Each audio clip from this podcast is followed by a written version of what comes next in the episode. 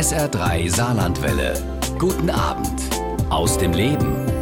Elke Heidenreich ist leidenschaftliche Bücherleserin und Bücherschreiberin. Außerdem liebt sie es zu reisen. St. Petersburg, Peking, Florenz, New York oder Beirut. Elke Heidenreich hat in ihrem Leben viele schöne Reisen gemacht. Während Corona als Reisen nicht möglich war, hat sie sich ja an viele dieser Reisen erinnert und entstanden dabei ist ihr Buch Ihr glücklichen Augen, kurze Geschichten zu weiten Reisen.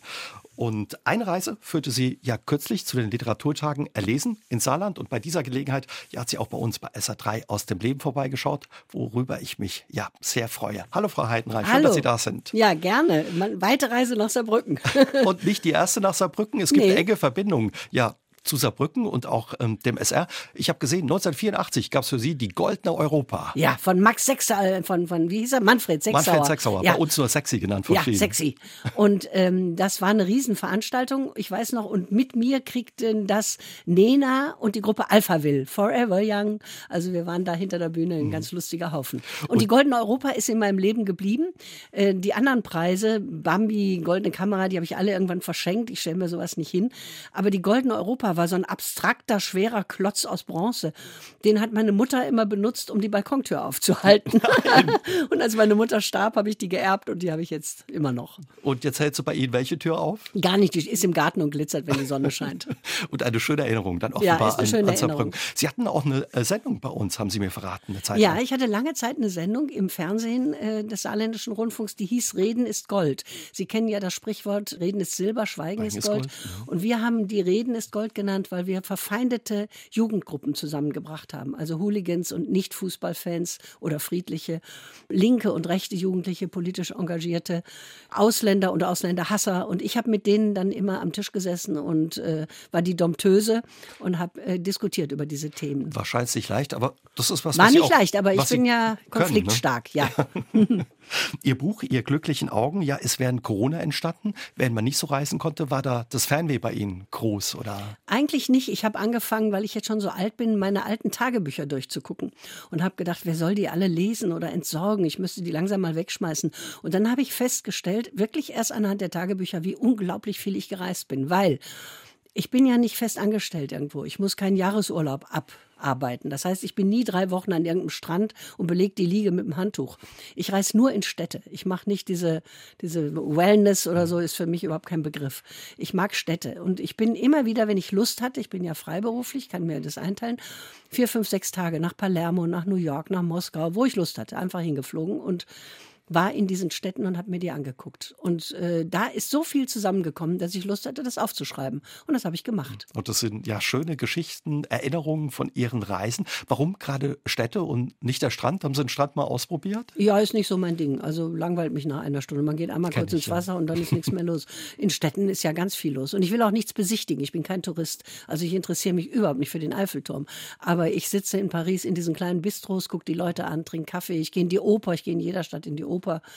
Äh, ich fahre jetzt zum Beispiel in zwei Wochen nach Amsterdam, habe mir auch sofort Opernkarten besorgt. Das interessiert mich, das macht mich glücklich. Kann man in der Oper auch eine Stadt kennenlernen? Nein, die Oper ist die Oper. Das mhm. ist, äh, da weiß man nicht, ob man in New York ist oder in Mailand. Äh, Wenn das Licht aus ist. Doch, in New York ja. weiß man es, weil da alles kitschig ist. Das ist alles schrecklich. da gehe ich meistens in der Pause. Aber wenn das Licht aus ist und die Musik ertönt, das ist auf der ganzen Welt ein Glück. Am schönsten ist in Wien. Ja, überhaupt Wien. Ne? Wenn man Wien. ins Theater ah. geht und die Oper, das gehört mein zusammen. Mein Gott, das ist einfach. Ich war gerade vor einiger Zeit wieder in Wien und habe eine Tosca gesehen. Und ich habe schon so viele Toscas gesehen und ich saß und die Tränen liefen mir runter, weil es so schön war. Was lieben Sie so sehr an der Oper? dass sie uns so total erreicht, dass der Kopf gar nicht mehr mitdenken kann. Dass die, die Oper ist ein Kraftwerk der Gefühle, die schließt einfach das Herz auf, ist eine internationale Sprache. Sie erzählt die großen Geschichten. Jede Oper erzählt letztlich von Liebe und Tod, mhm. wie die Literatur auch. Das sind die großen Themen. Und das mit Musik ist überwältigend für mich. Immer wieder. Und das tut mir gut. Woher kommt ja die Liebe zur Oper bei Ihnen? Schon als Kind. Ich habe gemerkt, was das mit mir macht. Ich hatte keine glückliche Kindheit. Und ich war mit 13 das erste Mal in der Oper und danach war das ganze Leben anders, weil ich wusste, es gibt etwas, was viel größer ist als wir, größer als jeder Kummer, was tröstet, was aufschließt, was weich macht, wenn man verhärtet ist. Und das ist mein ganzes Leben lang so geblieben. Mhm. Und das ist auch noch heute so, wenn Sie ja, in die Oper gehen. Immer, immer. Ich gehe in jede Oper, egal. Ich fahre zum Beispiel heute Abend nach Basel und gehe in Rigoletto. Ich muss in jeder Stadt, wo ich bin, renne ich als erstes in die Oper. Palermo ist eine tolle Oper, ne? Eine der größten. Ja, eine der größten. Also die größte von Italien, glaube ich. Ist mhm. größer als Rom. Und war 26 Jahre lang geschlossen von der Mafia. Angeblich wegen Baumängeln, aber das ist natürlich Quatsch. Die Mafia hat die Oper zugemacht, damit die Leute keine Freude haben. Wenn sie keine Freude haben, sind sie leichter zu unterdrücken. Und äh, Leo Luca Orlando, der Bürgermeister von Palermo, mutiger sehr mutiger Mann, der gegen die Mafia immer gekämpft hat. Jetzt sitzen sie alle hinter Schloss und Riegel. Palermo ist frei. Der hat dafür gesorgt, dass die Oper renoviert wird und hat mich zur Eröffnung eingeladen. Wir kennen einander. Und dann bin ich hingefahren und das war, es war ein solches Glück, das zu erleben. Diese schöne alte Oper nach 30 Jahren hat sie wieder gespielt. Toll. Das glaube ich. Ich war vor zwei, drei Jahren auch in Palermo und wir wollten auch in die Oper, haben keine Karten gekriegt, weil ja, ja. die Menschen dann offenbar in Palermo ihre Oper auch lieben. Ja, da war viel, ja. viel los. Aber war witzig, das zu beobachten, dass die Leute sich ja noch schick machen, wenn sie in die Oper ja, natürlich. gehen. Und äh, ich mache mich nicht gerade schick, aber ich ziehe mich auch schön an. Und ich hasse es, in der Oper Leute zu sehen in Hoodies, in Kapuzenpullovern. Wofür braucht man in der Oper einen Kapuzenpullover. Da ist ein Orchester mit 80 Mann in Frecken, ein Dirigent. Oben sind studierte Musiker, die ihr Bestes geben. Und wir sitzen schlumpfig da wie zu Hause vom Fernseher. Ich finde, das ist unhöflich, das ist respektlos. Man sollte ein bisschen auch sich bedanken durch nettes Aussehen, was einem da geboten wird, finde ich. Sie haben schon gesagt, wenn Sie unterwegs sind in Städten, Sie lassen sich gerne treiben, interessieren sich nicht so, ja, so für den Eiffelturm oder nee, touristische äh, Highlights. Aber wenn Sie vorbeikommen, gucken Sie trotzdem. Ich gucke, ja, ja, aber ich denke nicht, ich muss jetzt auf den Eiffelturm, weil den kenne ich aus dem Fernsehen. Die Edge Lawrence hat gesagt, es gibt nichts mehr zu entdecken. Alles ist tot geglotzt worden. Wir wissen doch, wie alles aussieht. Ich würde nicht auf den Zuckerhut fahren oder so. Aber ich gucke natürlich rum, aber ich gehe in die Museen. Das ist, äh, interessiert mich immer. Aber äh, ich fahre nicht, um Sehenswürdigkeiten zu sehen. Ich fahre, um Menschen zu sehen, um andere Sprachen zu hören, um andere Speisen zu essen, um in anderen Hotels zu wohnen, um einfach ja etwas anderes zu sehen. Haben Sie einen stabilen Magen, wenn es um das Essen geht in fremden Ländern? Ja, ich bin eh kein großer Esser. Ich bin jemand, der auch tagelang mit dem Würstchen durchkommt. Ich esse nichts, was aus dem Wasser kommt. Keine Fische, keine Austern, keine Muscheln, gar nichts. Und ich habe immer in allen Sprachen Russisch, Arabisch, Chinesisch ein Schild dabei. Ich esse nichts, was aus dem Wasser kommt. Das zeige ich immer immer vor und dann kann ich essen, was Geht nichts schief. Ja. Auch keine schlechten Erfahrungen gemacht. Nee, und manchmal, wenn ich skeptisch war, habe ich jemanden vorprobieren lassen. Dann habe ich irgendjemanden gebeten, essen Sie von meinem Teller bitte einen Löffel, ob da irgendwas mit Fisch drin ist. Und wenn das war, habe ich es nicht gegessen. Warum kein Fisch, Frau Heidenreich? Weil ich als Kind schon gezwungen wurde, von meiner Mutter Fisch zu essen. Da mochte ich ihn schon nicht. Und wenn man ein Kind zwingt, dann ist das äh, ganz schlecht. Und außerdem finde ich den Gedanken, tote Fische zu essen, einfach widerlich. Ich mag das nicht. Aber später nochmal probiert? ich habe es probiert und habe so gekotzt, dass man mich in die Intensivstation vom Krankenhaus legen musste, oh weil ich gar keine Luft mehr kriegte vor Ekel. Sie haben vor drei Jahren auch ein Buch mit Geschichten über Kleidung und Leute geschrieben, Männer in Kamelhaarmänteln. Was für Kleidung ist für Sie die beste beim Reisen? Was, was darf nicht fehlen? Was nehmen Sie mit? Also das Wichtigste beim Reisen ist so wenig wie möglich mitnehmen. Können Sie mit Handgepäck reisen? Immer.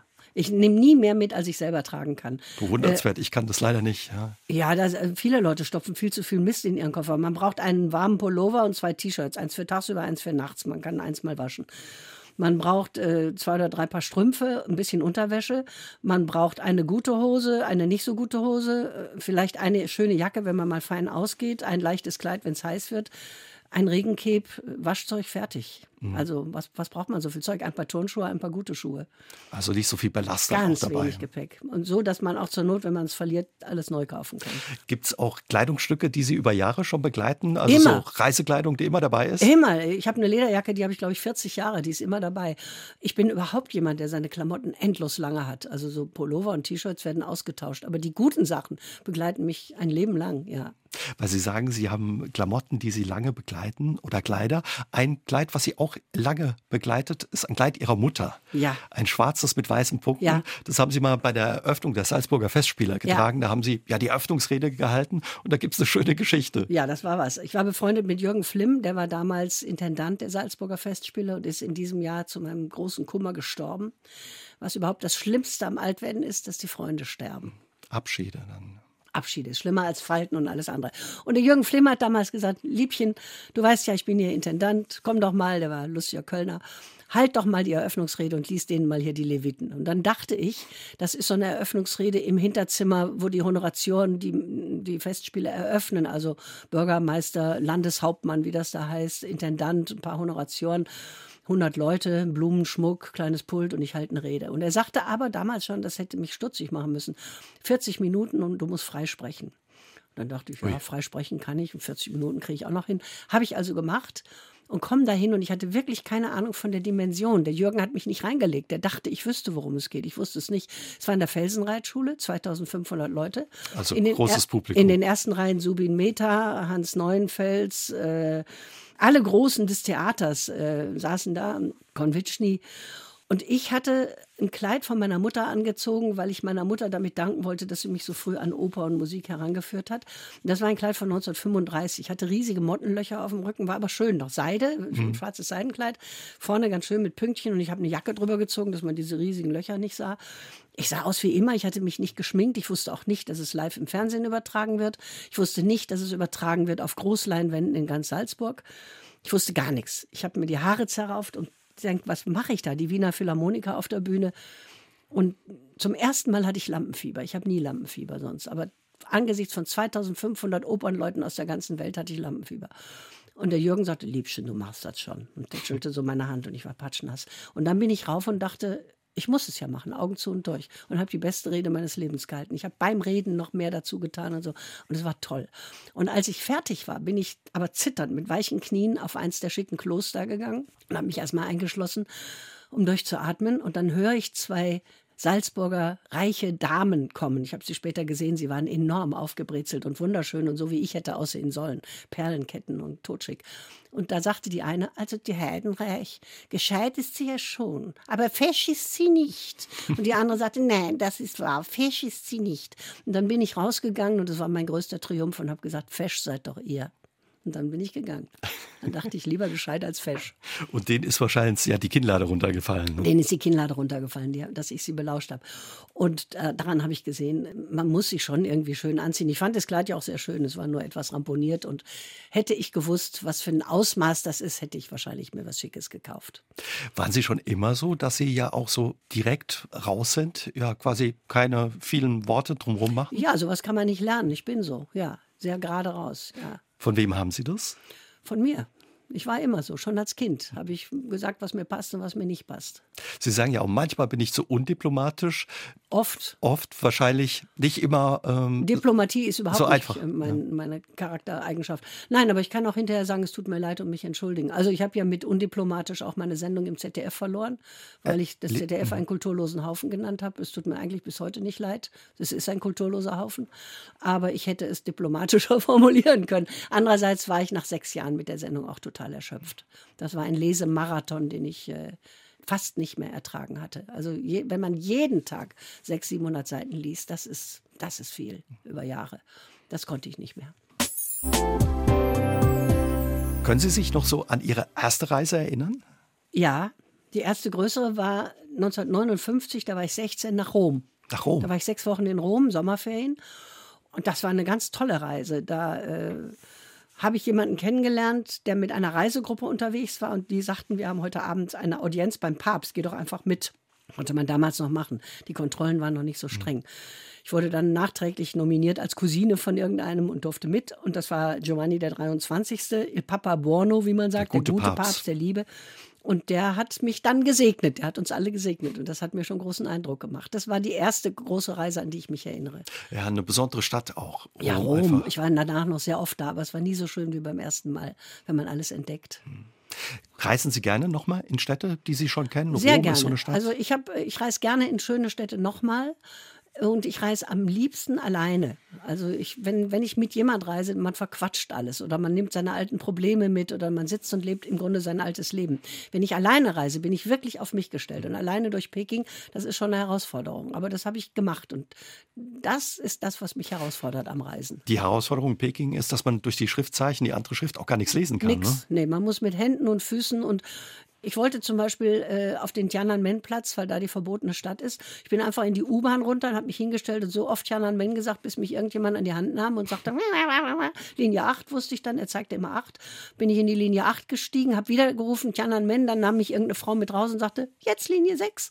Und dann schubste mich jemand jetzt aussteigen und dann war ich da. Die Leute helfen einem. Ich habe die, äh, die Erfahrung gemacht, dass die Menschen auf der ganzen Welt freundlich sind und einem helfen. Das ist wahrscheinlich auch das Schöne, ne? Das Oder die toll. Erfahrung das ist, Man ist nie verloren verloren, auch in Städten, wo man nichts versteht. Irgendjemand ist immer da und fragt und hilft oder kann ein paar Brocken Englisch.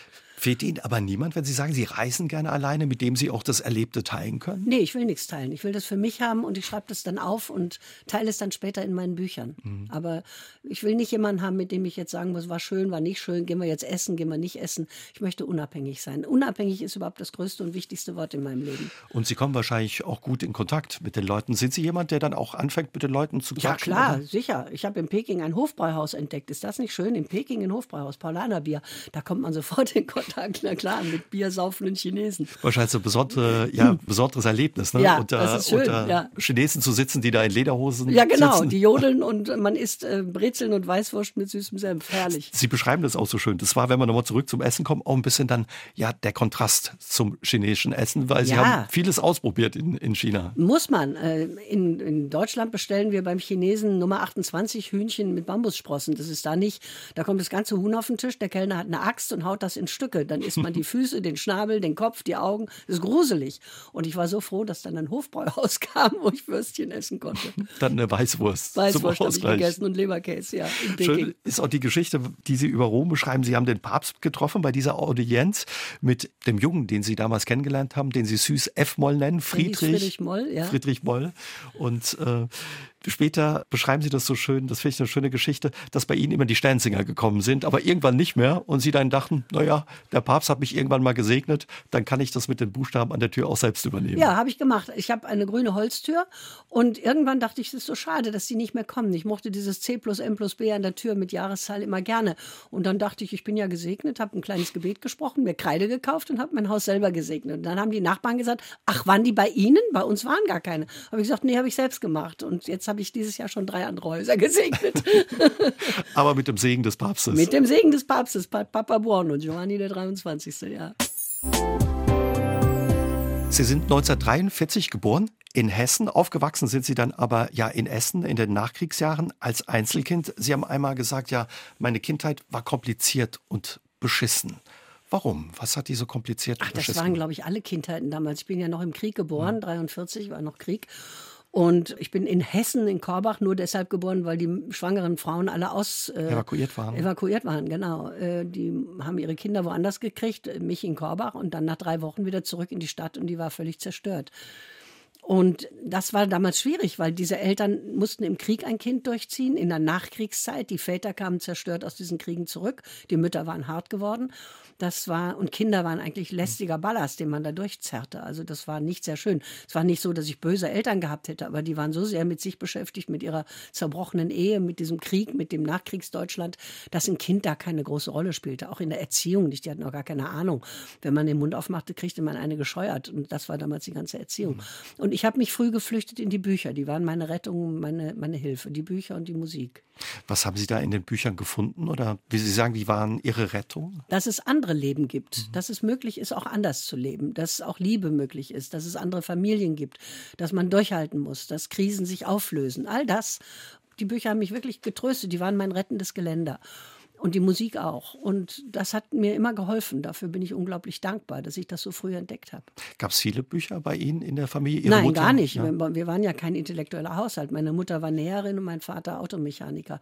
Wir hatten fünf, sechs, sieben Bücher auf dem Bücherregal stehen. Aber meine Mutter hat früh gesehen, das lesende Kind, also intellektuell gefördert hat sie mich. Äh, von der Wärme her war das eine andere Geschichte. Aber sie hat mir eine Karte besorgt für die Stadtbibliothek und ich bin jede Woche hin und man durfte immer fünf ausleihen und ich durfte dann später zehn ausleihen, weil die merkten, ich lese viel und habe mir da alles zusammen gelesen. Erst Kinderbücher, dann langsam Erwachsenenbücher, erst die Mädchenbücher. Wir, wir Mädchen mussten ja immer lesen, Christine, der Zopf ist ab oder Wo geht's lang, Ursula. Die Jungs lasen, der kleine Heinz will Förster werden. Bei Karl May haben wir uns dann wieder alle getroffen, bei Enid Blyton. Und dann ging das so weiter. Mhm. Und ähm, da hat das Lesen angefangen und nie wieder aufgehört. Und Ihr Talent oder Ihre Leidenschaft wurde auch früh entdeckt, habe ich äh, gelesen von einer Lehrerin. Beim, ja. äh, wie sagt man? Äh, Handarbeit, ja. Handarbeit, genau. Ich das ist mich geweigert, Wort. Äh, da war ich auch schon früh bockiges Kind. Ich habe mich geweigert, Handarbeiten zu lernen. Ich habe gesagt, das interessiert mich nicht, das möchte ich für mein Leben nicht lernen. Dann haben die gesagt, es ist aber Schule, hier musst du alles lernen. Da habe ich gesagt, nein, ich muss gar nicht. Und habe einfach mich geweigert. Ich wollte nicht lernen, lernen, wie man Knopflöcher macht und Reißverschlüsse reinnäht und wie man strickt und häkelt. Ich, ich fand es ekelhaft und blöd und unterfordernd. Und dann hat sie gesagt, gut, dann lernt Elke das nicht. Sie sitzt aber in der Stunde dabei und liest vor. Dann habe ich ihr vorgelesen. Habe ich Geschichten vorgelesen und da fing das an, ja. Und haben dadurch auch ja ein Stück weit gelernt, vorzulesen. Ja, natürlich, klar. Das ist toll. manchmal muss man sich lange weigern, um das tun zu dürfen, was man will. Was waren Sie für ein Kind? Ein Kind mit dem eigenen Kopf dann auch schon früh? Ja, ja sehr früh. Ich habe auch beim Sportunterricht mich geweigert, habe gesagt, warum soll ich über den Bock springen? Ich habe Angst davor, ich tue mir weh. Ich denke gar nicht dran, ich mache das nicht. Ich habe nicht Sport gemacht. Wurde dann befreit vom Sport. War wahrscheinlich in der Zeit, wo Sie sagen, wo man noch. auch streng war, auch nicht so einfach, ne? wenn man als Kind so einen eigenen Kopf hatte? Nee, oder? man kriegt äh, ordentlich Haue, man kriegt blaue Briefe, man äh, hat Ärger mit den Lehrern, aber ich hatte auch Lehrer, die mich sehr gefördert haben. Und also ich war so, ich war die klassische einseitige Begabung. Als ich Abitur gemacht habe, wäre ich eigentlich durchs Abitur hätte ich durchfallen müssen. Weil ich hatte Mathe, Physik und Chemie fünf oder sechs, also ganz schlecht. War aber in Englisch, Französisch, Latein, Deutsch alles eins. Und dann sagten die Lehrer oder die, die, meine Hauptlehrerin in ihrer Rede zum Abitur, die Elke könnte noch 20 Jahre auf diese Schule gehen, es würde sich nicht ändern. Die bockt, die guckt nicht hin bei Mathematik, die will es nicht, die will keine Zahlen lernen. Es hat also keinen Sinn. Mhm. Und da sie in Sprachen und so gut ist, lassen wir sie in Gottes Namen gehen, wenn sie uns verspricht, nie in ihrem Leben mit Zahlen zu tun zu haben. Das habe ich versprochen, das habe ich gehalten, hier sitze ich. Sind Sie, ähm, wenn wir zum Reisen zurückkommen, auch mit Ihren Eltern gereist oder war das Nein, damals nie, gar nicht möglich? Nie, nicht ein einziges Mal, nein. Das wäre gar nicht gegangen. Wir hatten kein Geld und wir konnten uns auch nicht gut genug leiden, alle drei. Aber entstand damals schon auch die Sehnsucht, ja, beim Lesen diese Orte, die in den Büchern auftauchen, zu entdecken? Da war ich noch ein Kind. Also als ich dann, ich bin mit 15 von zu Hause weggegangen, weil ich es wirklich nicht mehr ausgehalten habe in meiner Familie. Sie sind zu einer Pfarrerfamilie? Zu einem Pfarrer, habe mich bei dem ausgesprochen und äh, der war in Essen, zu dem hatte ich Vertrauen, der hatte mich konfirmiert mit 14 war ein sehr gütiger Mann und der hat gesagt, Elke, ich gehe gerade aus Essen weg nach Bonn, da habe ich ein großes Pfarrhaus und ich nehme dich mit. Und er hat mich mitgenommen, hat mit meinen Eltern geredet und da war ich dann bis zum Abitur von 15 bis 20.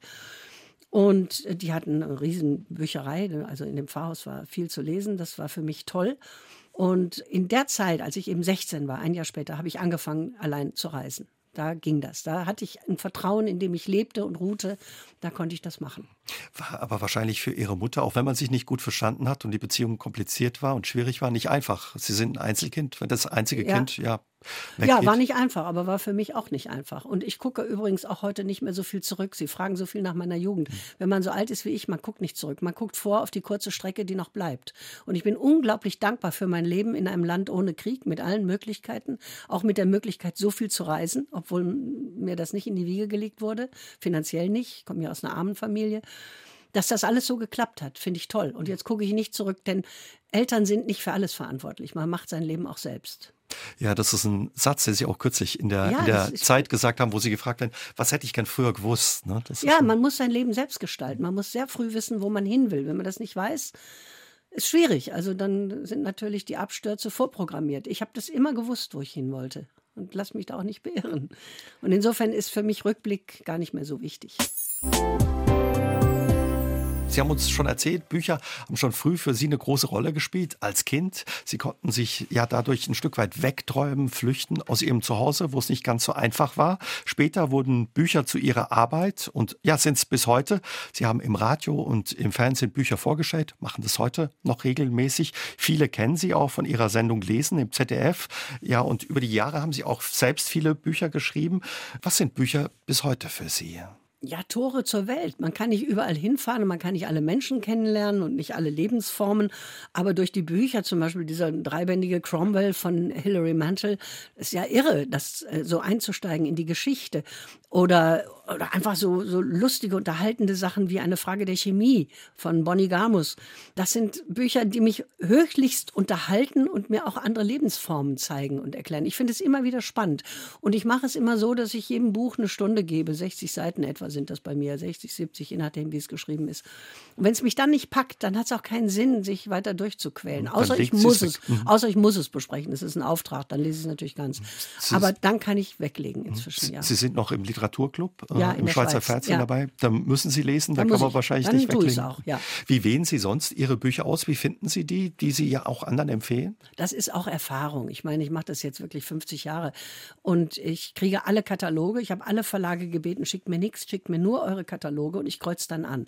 Und ich kreuze an Erstlinge oder wenn ein Erstling sehr gut war, den Zweitling. Dann gibt es Autoren, von denen ich alles lese. Christian Krach zum Beispiel. Da weiß ich, das ist einfach, der interessiert mich, das ist ein spannender Autor oder T.C. Boyle mhm. äh, oder Don DeLillo. Dann gibt es wieder Autoren, wo ich mich so vage erinnere, das habe ich mal gelesen, das war schön, mal gucken, was der jetzt schreibt. Also es ist so eine Mischung aus auch Interesse fürs Thema. Die hundertste Ehebruchgeschichte interessiert mich dann nicht mehr. Was interessiert Sie jetzt zum Beispiel? Was das alles, dem, alles, das Leben. Im Moment schreiben alle über ihre Mütter. Der große Trend sind im Moment Mutterbücher. Äh, Sylvie Schenk hat Maman geschrieben. Michael Bergmann hat äh, Mammeleben über eine jiddische Mama, die ihr Leben völlig über seins stülpt, weil wenn er den Teller nicht leer isst, sagt sie, dafür habe ich das Lager nicht überlebt und so. Solche Sachen. Dorothee Röhrig hat ein Buch geschrieben über ihre Mutter, die die Schwester war der beiden Dochnani-Brüder, mhm. Klaus die war und auch Christoph. kürzlich bei uns zu Gast. Hat, ah, wie schön. Ja, ja ein schönes erzählt. Buch, sehr mhm. interessant. Schönes Buch, wirklich. Und ja. ähm, solche Sachen. Also im Moment sind die Mütter dran und ich habe die Herbstkataloge schon gesehen. Die Väter holen auf, aber die Mütter sind auch immer noch dran. Familienromane. Bücher, die Sie empfehlen, sind in der Vergangenheit häufig auf den Bestsellerlisten gelandet und ja auch heute noch. Das ist eine große, ja, großen Einfluss, den Sie haben, wahrscheinlich auch eine große Verantwortung. Hat sich hinterher vielleicht der ein oder andere Autor, die ein oder andere Autorin mal gemeldet und danke Ja, gesagt? sehr oft und ich finde es gar keine Verantwortung, sondern ich bin wirklich ein leidenschaftlicher Leser. Man sagt immer, ich hätte Macht, ich habe keine Macht. Ich habe das Händchen. Ich kann jeder hat für seinen Beruf, mein Vater war ein begnadeter Automechaniker, der konnte jedes Auto reparieren. Der hat sofort gehört, was los war. Der war ein guter Diagnostiker, wie manche Ärzte. Und das bin ich bei Büchern. Ich habe sofort nach einer Seite habe ich das Gefühl, ja oder nein. Ich spüre das. Woran spüren Sie das? Wo An der Sprache. Also ein, ein, gutes Buch muss zweierlei haben. Ernst Rowold hat gesagt, als man ihn fragte, was ist ein gutes Buch, hat er gesagt, ich hau's mir an den Kopf und dann weiß ich es. Quatsch natürlich. es ist ganz simpel gesagt, eine gute Geschichte in schlechter Sprache erzählt, verpufft und eine langweilige Geschichte, da kann die Sprache noch so brillant sein, verpufft auch. Da mhm. könnte ich jetzt ein paar Beispiele von deutschen Autoren nennen, die so unfassbar langweilig sind, aber gut erzählen können, aber nichts zu sagen haben. Wenn beides zusammenkommt, eine gute Geschichte und der adäquate Ton dafür, dann spürt man das sofort. Das ist wie ein Feuerwerk. Das zündet einfach, die Kerze brennt. Das ist ja, was man sich auch wünscht als Leser, Leserin eines Buches. Ne? Wenn, ja. wenn das Buch was mit einem macht oder man es ja. gerne einfach liest, das nicht weglegen ja. will. Ja, und, und, und dann gibt es natürlich Autoren, deren Art man mag, die man liebt. Dazu gehört T.C. Boyle bei mir, wo man alles liest, weil man weiß, es ist immer nah am Puls der Zeit, es ist immer gut geschrieben, es ist immer, auch wenn nicht jedes Buch gut ist, es haut einfach rein. Wenn Sie sagen, das ist für Sie gar nicht so Verantwortung, ja, wenn, wenn die Leute gerne die Bücher lesen, die Sie empfehlen, also ich höre raus, es freut Sie einfach, dass das Buch mich. viele Leser dann Ja, findet. ich möchte den Leuten vermitteln, lest. Also sitzt nicht beim Arzt rum und lest diese beknackten Zeitungen über Königshäuser. Habt einfach immer ein Buch dabei. Ich war in Moskau, die Leute sitzen in der U-Bahn, jeder hat ein Buch vor sich. Die lesen keine Zeitschriften oder diesen Quatsch. Heute daddelt jeder auf dem Handy rum, klar, weltweit. Aber normalerweise, wenn man in ein Buch eintaucht, in eine gute Geschichte. Kann der Zug Verspätung haben, kann man beim Arzt sitzen im Wartezimmer. Die Zeit ist nicht umsonst, man ist gerettet. Ist in Ihrer Handtasche jetzt auch ein Buch dabei, wenn Sie unterwegs sind? Ich äh, bin nie ohne Buch, immer. Hier, wir gucken mal eben. Gehen mal an die Tasche. Das gibt's gar nicht. Im Moment lese ich, ich weiß den Autor noch nicht auswendig, ich bin erst ein Drittel in dem Buch drin. Christine, äh, Christine Dwyer Hickey, Schmales Land. Wenn mhm. Sie das Titelbild sehen, sehen Sie, es geht um Edward Hopper. Ganz Erkennt eindeutig, man. um mhm. den Maler Edward Hopper. Da bin ich etwa. Wo, Seite was? Seite, also die ersten 60 Seiten Seite gepackt, 119, die 60 Seiten haben es geschafft, genau. Und es hat 410. Und das habe ich heute Abend aus und dann habe ich was Schönes gelesen. Und im Koffer habe ich zwei andere. Und wenn Sie jetzt so im Zug unterwegs sind, von uns aus später weiterreisen, gucken die Leute, was Elke Heidenreich nee, liegt? Oder nee, fragen Sie manchmal nee, noch? Mich erkennt keiner. Ich bin ja immer so struppig und sehe nach nichts aus. Aber mich erkennen sie erst, wenn ich rede. Da ich aber immer alleine bin, rede ich nicht. also wird auch nicht gefragt, wenn man eben Nee, selten. Manchmal fragen mich Leute, die mich erkennen, ach, haben Sie gerade mal einen Tipp? Mein Mann liest nicht. Was soll der denn lesen? Und dann sage ich Homer Hickam, Rocket Boys. Das ist was für Jungs. Warum? Weil das handelt von einem Jungen, der als Kind schon immer mit Sprengstoff rumhantiert, seiner Mutter die Waschküche und den Kessel in die Luft sprengt und irgendwie doch gefördert wird von seinen Eltern, weil er so begabt ist in diesen Dingen und er nimmt an einem Jugendforscht-Wettbewerb teil und schafft es, eine Rakete 1000 Meter in die Luft zu schicken. Und später nimmt er im Team von Werner von Braun am Raumfahrtprogramm teil. Und wie sich das bis dahin entwickelt, wie dieser Junge fasziniert ist von Sprengstoff. Im guten Sinne eben. Niemandem schaden will, sondern einfach Raketen bauen. Und das ist toll geschrieben. Das ist was für Jungs. Sie haben Ihren Papa angesprochen, der ja, so wie Sie, eine Leidenschaft für Bücher hat. Hatte der für Autos. Hatte der für Autos, ja. Luxusautos hat er repariert. Der hatte eine Tankstelle? Der hatte eine Werkstatt für Luxusautos. Für Gleich Luxus. nach dem Krieg gab es wieder viele reiche reiche Leute. Und der holte mich jeden Tag äh, von der Schule ab, immer im anderen Auto, im Jaguar, im Bentley, im Rolls-Royce, immer solche Dinger, im Riesen-Mercedes in diesem BMW V8, der diese geschwungenen Trittbretter hatte. Und die Lehrer dachten, die ist bescheuert. Die wird jeden Tag, und er saß immer mit Handschuhen am Steuer, damit er nichts dreckig macht, hat er ölverschmierte Pfoten, und hatte mir gesagt, immer hinten einsteigen. Das Fräulein steigt immer hinten ein. Und ich stieg hinten ein und die dachten, die wird jeden Tag vom Chauffeur mit einem anderen Auto abgeholt. Wir waren arm, wir hatten zwei Zimmer zu Hause mit drei, äh, drei Zimmer hinterher mit fünf Personen. Aber äh, das sah toll aus. Und er hat mich immer von der Schule abgeholt in diesen Luxusschlitten. Und Sie waren wahrscheinlich in dem Moment dann stolz, ne? Auf den Papa und das Auf Auto. ihn war ich sehr stolz. Aber in der Schule, die Lehrer guckten mich an und dachten, das ist ja vielleicht eine Ziege. Ja, war aber gar nicht so. Hat Sie das nachhaltig oder Ihre Beziehung zu Autos irgendwie geprägt? Haben Sie, mögen Sie Autos heute? Äh, wahnsinnig gerne. Ich habe mir gerade mit 80 noch einen schönen scharfen Schlitten gekauft, weil ich so gerne schnell fahre. Man kann ja kaum noch irgendwo schnell fahren. Aber zwischen Bonn und Köln kann man noch. ich bin lange Jahre Motorrad gefahren. Ja? Und, ja, sehr, sehr, lange und fahre auch jetzt noch, aber nur noch hinten drauf bei meinem Freund. Mhm. Und ich habe äh, ein schönes Auto und fahre aber in der Stadt nur mit dem Smart. Weil ich habe einen Hund und muss viel in den Wald und da reicht der Smart in der Autowerkstatt wahrscheinlich auch viel Zeit verbracht als Kind. Haben Sie da auch ein bisschen gelernt, schon früh äh, zu fahren oder zu schrauben? Ja, ich habe mich mit meinem Vater sehr viel besser verstanden als mit meiner Mutter. Mein Vater hat auch immer einen Hund an der Tankstelle. Auch deshalb ging durch mein Leben immer ein Hund wahrscheinlich. Und er hat mich sehr früh schon äh, gelehrt, wie man einparkt, wie man fährt. Ich komme in die kleinsten Parklücken, kann ich Ihnen sagen. Nichts Frauen und Technik, das kann ich. auch und, ohne Smart. Äh, ja, ja, auch ohne Smart. Mit Smart sowieso. Ja, ja. Und ähm, er hat ganz früh schon, hat mir alles beigebracht, wie es geht, vorwärts, rückwärts und wie man das macht. Und dann hat er ganz beiläufig gesagt, fahr mal den Mercedes da auf die Hebebühne. Und da muss man schon, genau, und ich kam mit meinen Füßen gerade auf die Pedale.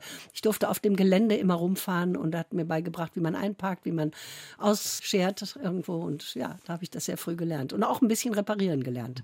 Ich musste ihm ja immer zusehen. Sie haben mir erzählt, dass Sie früher auch eine Ente hatten. Und als ja. Sie ja zu uns immer gekommen sind und Ihre Sendung hier beim Saarländischen Rundfunk hatten, es geliebt haben mit der Ente von Baden-Baden, wo Sie Durchs damals gelebt haben, das Elsass ohne Autobahn, das war schön schön, ja. Die Ente war ja ein tolles Auto. Also ich bin nie eine gefahren, aber muss, muss toll sein. Großartig, schaukelt schön. Und man konnte, wenn es warm war, wie bei einer Konservendose, das Dach einfach aufdrehen bis hinten und hatte ein Cabrio. Ich hatte drei Enten hintereinander. War ganz schön, ja. Und wenn es zurückging, der Kofferraum voll mit leckeren Sachen? Ja, mit Elsasswein, mh, der gute elsässische Riesling, ja, oft. Mh. Sie haben gesagt, an der Tanke vom Papa gab es auch einen Hund. Tiere gehören zu Ihrem Leben von klein auf dazu. Heute haben Sie noch einen Hund, der Sie begleitet. Ja. ja. Toni. Toni, ja. Mops. Ja, ein neuer, ja. Was sind Tiere oder so? Ja, der Toni für Sie auch?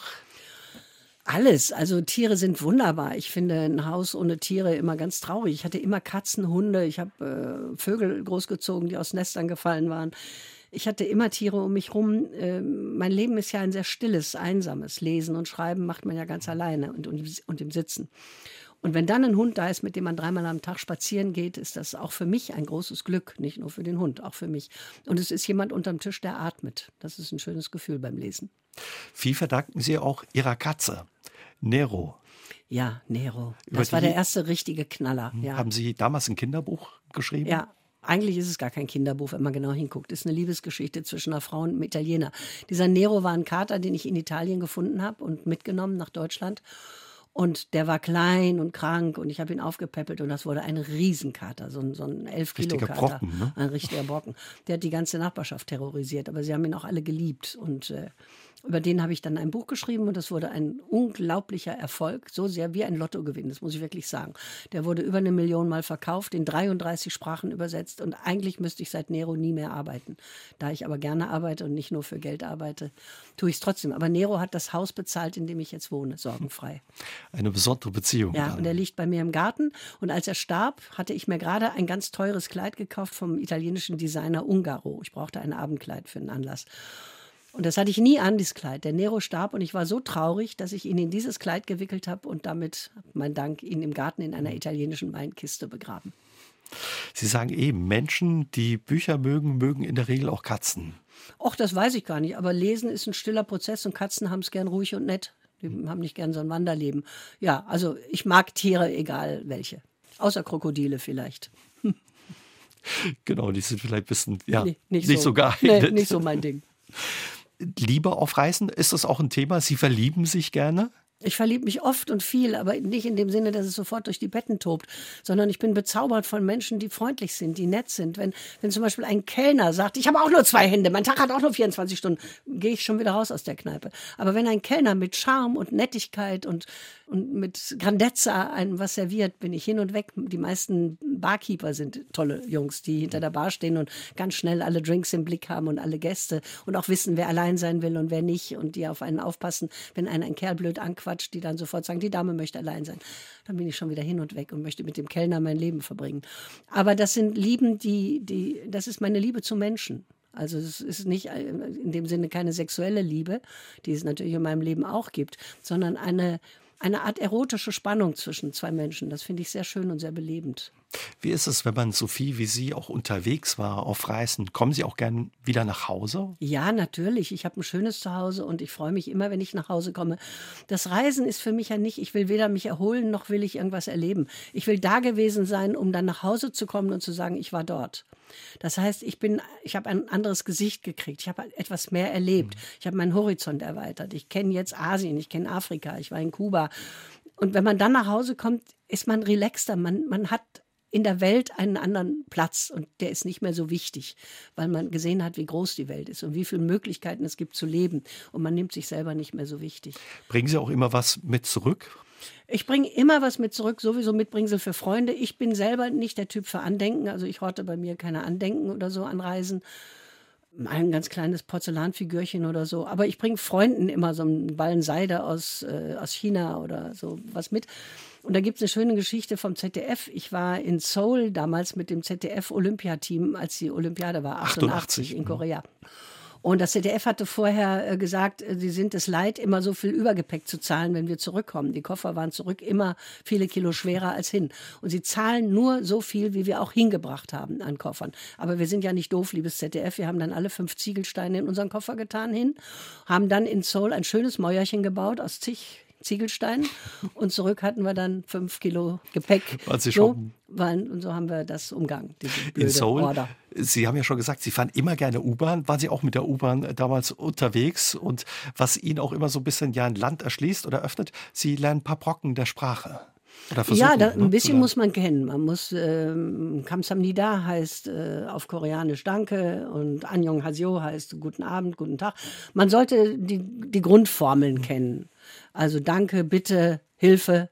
Und ich habe immer einen Zettel dabei, wo ich wohne, zur Not, dass ich dem Taxifahrer zeigen kann, wo ich wohne, dass ich zurückkomme. Und ansonsten kommt man mit Händen, Füßen und ein paar Brocken Englisch immer durch. Und hat es immer funktioniert? Oder? Hat immer funktioniert, immer. Ja, ja. In, auch in arabischen Ländern, wo es schwer ist als Frau alleine. Weil man immer blöd angemacht wird, muss man sich einfach wehren und ab und zu mal knuffen. Aber es geht immer. Ich reise auch gern vor Heidenreich, aber ich bin immer, ja, ich bin sehr nett, glaube ich, wirklich auf die Menschen und muss immer so ein bisschen aufpassen, dass ich ähm, ja nicht übers Ohr gehauen werde. Wie ist das bei Ihnen? Planen Sie denn vorher alles genau? Wissen Sie alles ganz genau, wo Sie sind und was Sie machen? Ich plane schon, aber ich lasse mich gern auch treiben, wie Sie. Ja, ja ich plane erst, ich plane das erste Hotel. Man muss einen das Anlauf erste Hotel, haben, ne? Das ja. plane ich immer. Mittlerweile, und dann lasse ich es laufen. Mittlerweile plane ich das auch. Ich höre dann immer von Leuten, die sagen, ah, man muss hinkommen. Aber ganz ehrlich, nach mhm. einer langen Anreise habe ich auch keine Lust, mir dann noch ein Hotel zu suchen. Nee, nee, ich plane immer das erste. Also genau. Hotel, ankommen, Taxi, Hotel. Und Genau. ab dann gehe ich los. Und dann, aber was mir immer wieder auf Reisen passiert, zumindest eins, zweimal, dass man übers Ohr gehauen wird. Ja, klar, ich Gerade auch. im Taxi. Ne? Ja, ja, ich Genau. auch. Also das war in Beirut. Wir fahren die halbe Nacht durch und ich sage, wann sind wir denn endlich da? Und später merke ich, es wäre ganz nah gewesen. Er ist einfach einmal durch Beirut durchgefahren. Das habe ich in Argentinien mal erlebt. Kasse gemacht. Ja, ja, klar, das passiert immer. Aber irgendwann kommt man dann doch an. Klar. Also ich hätte gedacht, bei Ihnen trauen die sich das nicht. Na, bei einer Frau alleine erst recht, natürlich. Klar trauen die sich. Und Sie verhandeln und streiten dann mit denen auch, wenn es dann mal wieder heißt, Fixpreis, kein Taxometer oder so? Ja, ich verhandle manchmal, aber manchmal wird man auch übers Ohr gehauen und dann denke ich, ach Gott, er wird es brauchen können, er will fünf Kinder haben. Dann ist mir es auch egal. Aber manchmal bitte ich auch jemanden um Hilfe, der äh, am, am Flughafen oder so steht, wenn ich das Gefühl habe, das ist nicht ganz in Ordnung. Es ist immer irgendjemand da, der Den man fragen kann. Ja, man kann Das fragen. stimmt. Ja, das ist ein guter Tipp. Und manchmal, so Ja. wie Sie sagen, Und in, in, in Ländern, wo es ganz schlimm ist, also ich war in Kairo, das ist äh, wirklich hart für eine Frau alleine, da habe ich mir einen Fahrer, kann man einen Fahrer mieten am Hotel. Und dann habe ich gesagt, ich möchte zu den Pyramiden und der hat mich dann dahin gefahren. Und Kairo hat sechs, siebenspurige Straßen, auf denen fahren aber 19 Autos nebeneinander. Kein Auto ohne Blessuren. Es knallt auch beim Fahren dauernd. Die fahren aneinander. Keiner kümmert sich um Kratzer, um Blechschäden. Und der Fahrer hieß Amir und der fuhr ganz nah an so einem Abgrund, wirklich. Es ging steil runter. Dann habe ich gesagt, Amir, one Millimeter. Und er sagte, okay, one Millimeter is enough. Also man muss dann auch vertrauen. das ist sowas, was man dann auch mit zurückbringt. Ne? Zu sehen, wie ja in diesem Chaos es doch Es irgendwie funktioniert. Alles ne? funktioniert, ja. Und wenn wir dann wieder zu Hause sind, denken wir manchmal, Ja, wir warum ein regen wir uns Kratzer so am auf? Auto und äh, sofort äh, ein Prozess. Ja, Quatsch. In Kairo haben Sie sich aber, wenn Sie auch sagen, sonst gucken Sie sich nicht so Touristen-Hotspots an, die Pyramiden, Pyramiden. Ja, die angeguckt. sind ja nun einfach auch wirklich. Die muss man gesehen haben. Ja, das finde ich auch. So was Tolles, was äh, 2000 Jahre da steht und so schön ist. Die Pyramide selber, wenn man davor steht, die großen Pyramiden, sind wunderbar. Sind wirklich genau das Wunder, was man erwartet. Wenn man sich umdreht, ist der Zauber sofort weg, weil die Stadt Kairo hat viel zu nah dran gebaut. Das heißt, die stehen nicht mehr einsam in der Wüste, wie es mal war, sondern die Stadt geht mit ihren Häusern und mit den Parkplätzen für die Touristenbusse direkt bis davor. Und das macht schon keinen Spaß mehr. Das ist schade. Da war ich noch nicht, also wer nach Kairo doch mal fährt, Nicht umdrehen, nur nicht umdrehen, hochgucken. nur Ja, hochgucken. ja.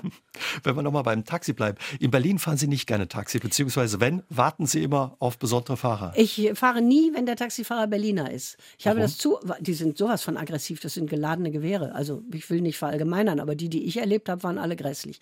Entweder hatten sie ein Hakenkreuz hinten in die Haare äh, geschnitten mit dem Haarschneider, dann steige ich sofort aus, wenn ich hinten sitzen sowas sehe. Oder ich sage, ich möchte gerne ins Hotel Savoy am, äh, in der Fasanenstraße. Ich weiß, wo das Hotel Savoy ist. Ich fahre seit 40 Jahren Taxi. Müssen Sie mir nicht sagen, dass das in der Fasanenstraße ist. Ja, ist ja gut. Mein Gott. Und alles, was ich an mir nicht leiden kann, meine Aggressivität, meine Latente, meine Schnelligkeit, meine Ungeduld, das wird in Berlin potenziert. Und mit so einem Taxifahrer habe ich in fünf Minuten Krach.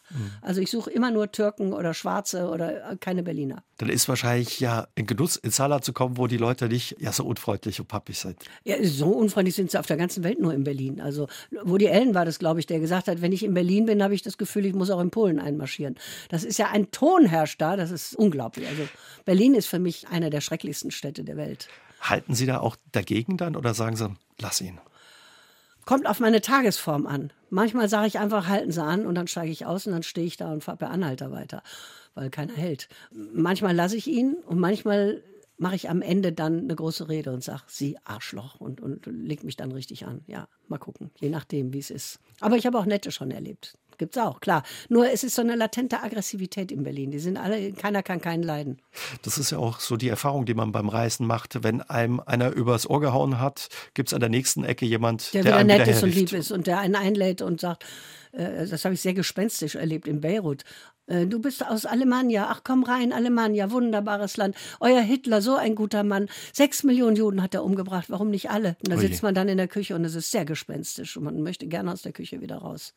Werden Sie auf Reisen auch erkannt? Also was Nö, weiß ich. eigentlich nicht. Also ich werde überhaupt auch in Deutschland immer nur erkannt, wie ich schon gesagt habe, an der Stimme. In New York dreht sich jemand um und sagt, ah, du bist die Elke. Und wenn ich auf der Straße rede. Aber so vom Gesicht her selten. Ich bin Nur- jemand, der sich nicht schminkt, der nach nichts aussieht. Mich erkennen die nicht. nur in Marrakesch auf dem Markt hat man Sie mal erkannt. Ja, in Marrakesch. Ich gehe über diesen wunderbaren Markt, Gemanel Fna, dieser, dieser tolle große Markt, dieser Suk. Und gehe da durch und kaufe, sehe den Stand mit wunderbaren Datteln und Nüssen und äh, zeige so drauf, was ich haben will. Und der Verkäufer sagt, wie viel denn? Dann soll ich es in eine Tüte tun, Frau Altenreich. Und der war äh, lange in Mainz gewesen, hat in Mainz studiert und hatte jetzt einen Stand auf dem Markt und hat mir dann alle Datteln und Nüsse geschenkt. Da habe ich mich gefreut. Sie haben 1975 ja die Figur der Metzgergattin Else Strattmann erfunden. Wie entstand die Figur damals? Wir waren ja alle äh, bei SWF 3 so Pioniere in dieser Popshop-Sendung, hieß das am Anfang. Und Radioprogramm dann, auch. Radioprogramm und dann SWF 3.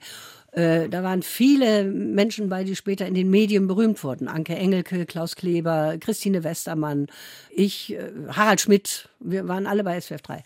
Und da haben wir uns so komische Figuren ausgedacht. Und ich habe mir diese Metzgersgattin aus dem Ruhrgebiet ausgedacht, weil ich aus Essen komme und den Dialekt kann. Das hat sich irgendwie so ergeben. Und dann habe ich das ein paar Jahre gemacht im Radio, das kam auch sehr gut an. Und dann habe ich es zweimal im Fernsehen gemacht, bei den beiden Olympiaden mit dem ZDF eben in Seoul und in Los mhm. Angeles. Und danach war ich so bekannt, dass ich dachte, das ist jetzt ein Stempel. Jetzt kennt mich jeder als Else Stratmann und das will ich nicht. Und dann habe ich aufgehört und habe es nie mehr gemacht. Seit 88, da war die letzte in Seoul. Gab es ein Vorbild für die Figur? Nö, nö. Wenn, wenn überhaupt dann meine Mutter, die auf dem Sofa saß und wenn Köpke damals noch die Nachrichten ansagte und sagte, guten Abend, meine Damen und Herren, sagte meine Mutter immer, guten Abend, Herr Köpke. Und die hat auch alles kommentiert und äh, immer in diesem Ruhrpott-Dialekt. Die saß vor der Olympiade und sagte, mein Gott, Hammer werfen, da kriegen die jetzt eine Medaille für. Wir bringen den Kerlen bei, dass sie ihre Sachen aufräumen und hier kriegen sie für Hammer durch die Gegend schmeißen Gold. Und das fand ich so lustig, dann habe ich das übernommen. Hat Ihre Mutter sich da auch erkannt und sagte, Mensch, die hat sich erkannt und die hatte, da, da? die hatte großen Spaß dran. Ja. Ach, das ist gut. Ja. Also haben Sie von ihr auch ein bisschen den Witz und den Humor, Ihren Witz und Humor? Meine Mutter war sehr bitter, die war unglücklich, war ein sehr unglücklicher Mensch. Das habe ich erst sehr spät begriffen. Aber wenn sie mal auftaute, hatte sie sehr viel Witz, ja. Aber mehr mein Vater. Ich komme mehr auf meinen Vater.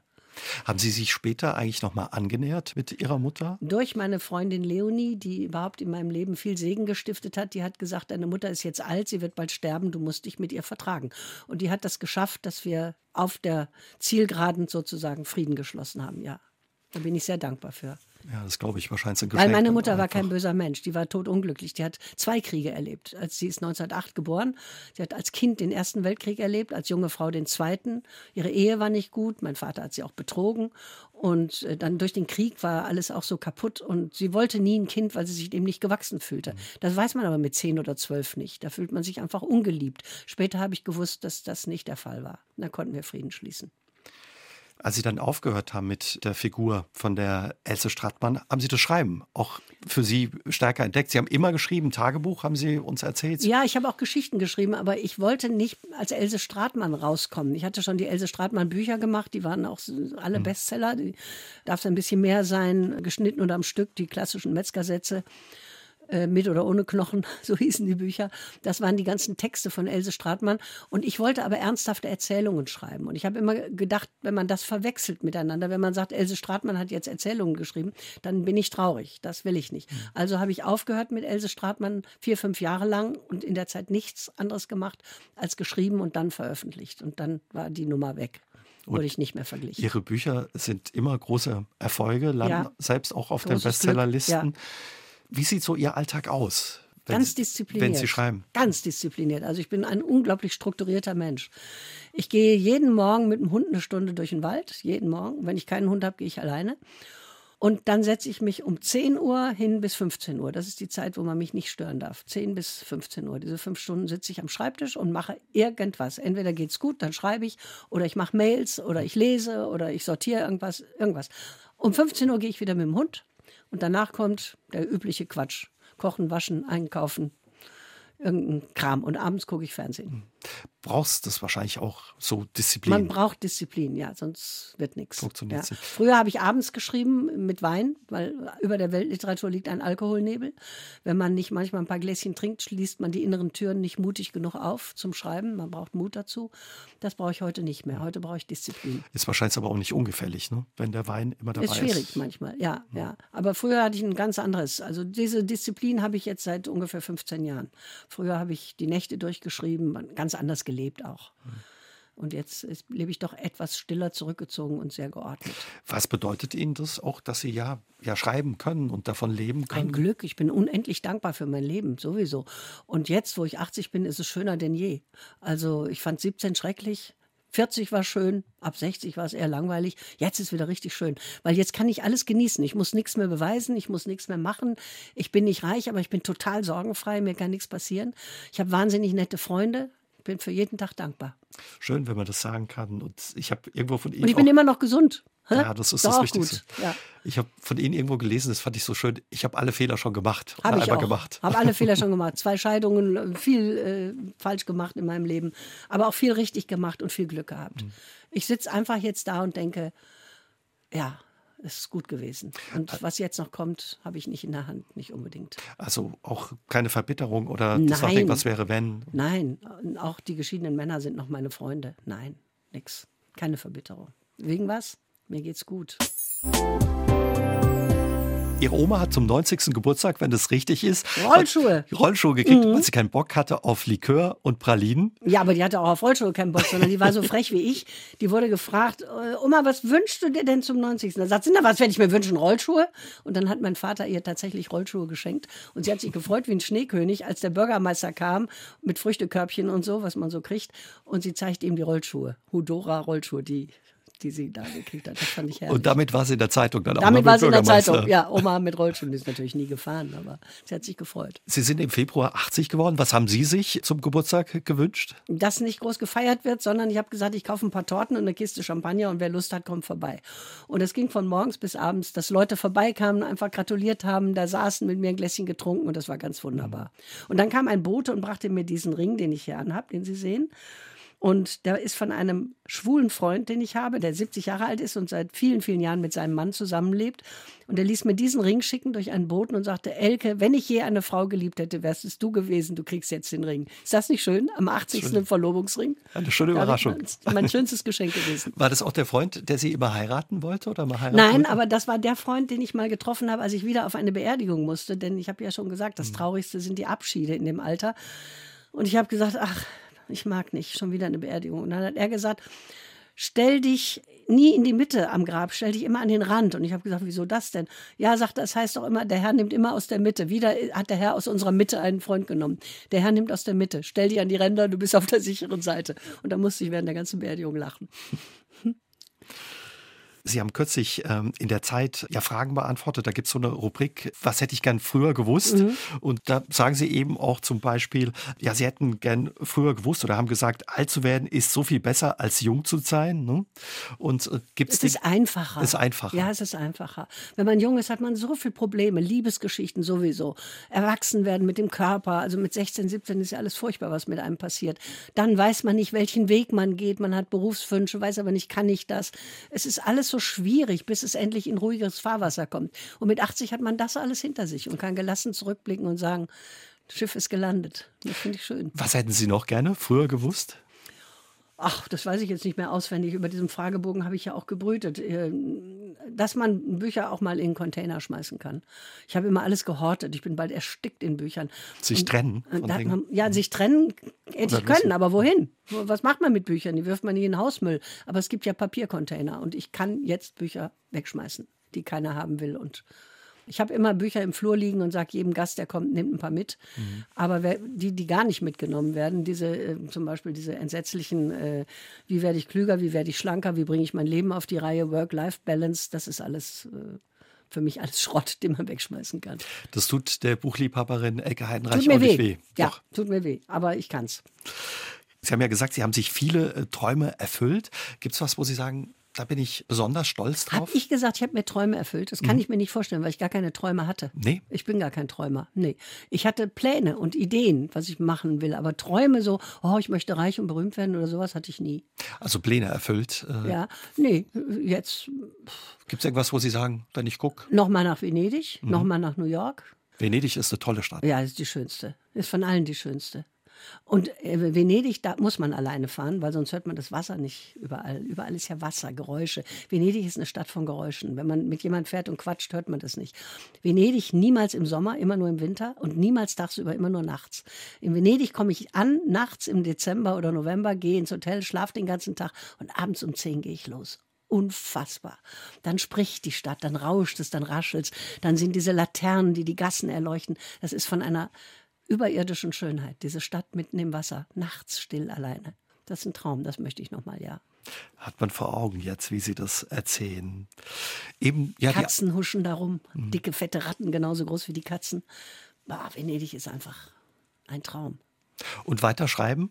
Ja, wenn ich kann. Ich habe gerade ein Buch geschrieben, was wieder sich Kinderbuch nennt, aber auch wieder kein Kinderbuch ist, wie alle meine Kinderbücher. Ist eigentlich für Erwachsene. Frau Dr. Moormann und ich. Frau Dr. Moormann und ich, das kommt im Herbst, ja. Ach, ich werde immer weiterschreiben. Ich habe jetzt ein, ein neues Projekt ähm, zugesagt, eigentlich widerwillig. Und dann habe ich gedacht, wer, wenn nicht ich, ein, ein Buch zu schreiben, ein Essay über das Alter übers Altern. Weil wir so ganz anders altern als unsere Eltern. Unsere Eltern waren mit 50 alt. Und das sind wir nicht. Jetzt nicht dieser Slogan, 80 ist das neue 60 oder so. Ich habe Tage, da fühle ich mich wie 108 und ich habe Tage, da fühle ich mich wie 40. Und ich sehe immer noch ganz gut aus, weil in meiner Familie die Frauen keine Falten kriegen. Also ich muss nichts machen lassen. Wir sagen, die sind irgendwann umgefallen, haben Sie gesagt, ne? die Frauen in die ihrer sind Familie. Irgendwann fallen die um und sind tot, ja. Man sieht es an meinen Händen und am Hals, dass ich alt bin. Aber ich würde auch nie was machen lassen. Ich normal. Ich finde Altern einen normalen Ex äh, Prozess. Und ich finde obszön die Frauen, die sich immer straffen lassen. Ich, ich finde das wirklich obszön. Aber das ist eine Mode unserer Zeit, das wird auch wieder aufhören. Und die möchte ich mal sehen, wenn die dann wirklich alt und krank werden und Narkosen brauchen. Mhm. Was dann passiert mit diesen ganzen Narben und Narkosen. Ha. Oder die ganzen Tätowierten jetzt, wenn die mal 80 sind wie scheiße die aussehen. Wo, ja. Wobei eine Freundin sagt immer, die viele Tattoos hat, alte Haut sieht auch ohne Tattoo nicht gut aus. Nein, das ist wahr, aber mit Tattoo ist es noch schlimmer. Wenn da Herzchen drauf sind oder Namen, zu denen mhm. man sich schon nicht, alle lassen sich immer die Namen von ihren Geliebten irgendwo hin tätowieren und dann ist die Liebe aus und dann muss es wieder weggemacht werden. Also ich meine, da geht's blöder. Aber das war jetzt gar nicht unser Thema. Was war unser Thema? Das Altwerden. Das, das Altwerden, ja. Wir ich schreibe was über das Alter. Wir altern anders. Und wir altern nicht nur anders, weil die Zeiten anders sind, sondern eine Frau, die nicht Mutter ist, so wie ich, die keine Kinder hat und keine Familie, die altert auch anders als eine Mutter und Großmutter altert. Ist doch klar, weil sie in einem ganz anderen Lebensentwurf mhm. steckt. Und das finde ich einen interessanten Gedanken. Darüber möchte ich gerne mal schreiben. Ist es auch ein Geschenk, anders alt zu werden, anders Nö, alt werden also, zu können? Als man muss aus jedem Alter was machen, mhm. finde ich, und aus jeder Lebenssituation. Wenn ich jetzt fünf Kinder hätte, wäre mein Alter anders. Dann wäre unter den fünf Kindern wahrscheinlich auch eins, was mich versorgt, wenn es mal sein muss. Das habe ich ja jetzt auch nicht. Auch darüber muss man nachdenken. Aber was macht das Alter auch psychologisch mit uns? Hat man Angst vom Tod, vom Altwerden, vom Sterben?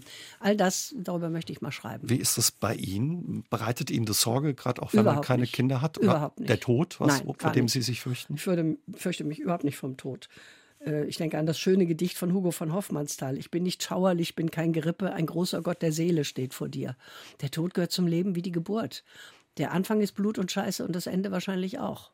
Da muss man sich nicht fürchten, das gehört zum Leben ich fürchte mich wie jeder Mensch vor Sichtum, vor Abhängigkeit. Da ist wieder das Wort Abhängigkeit. Ich möchte nicht abhängig sein von Menschen und Maschinen.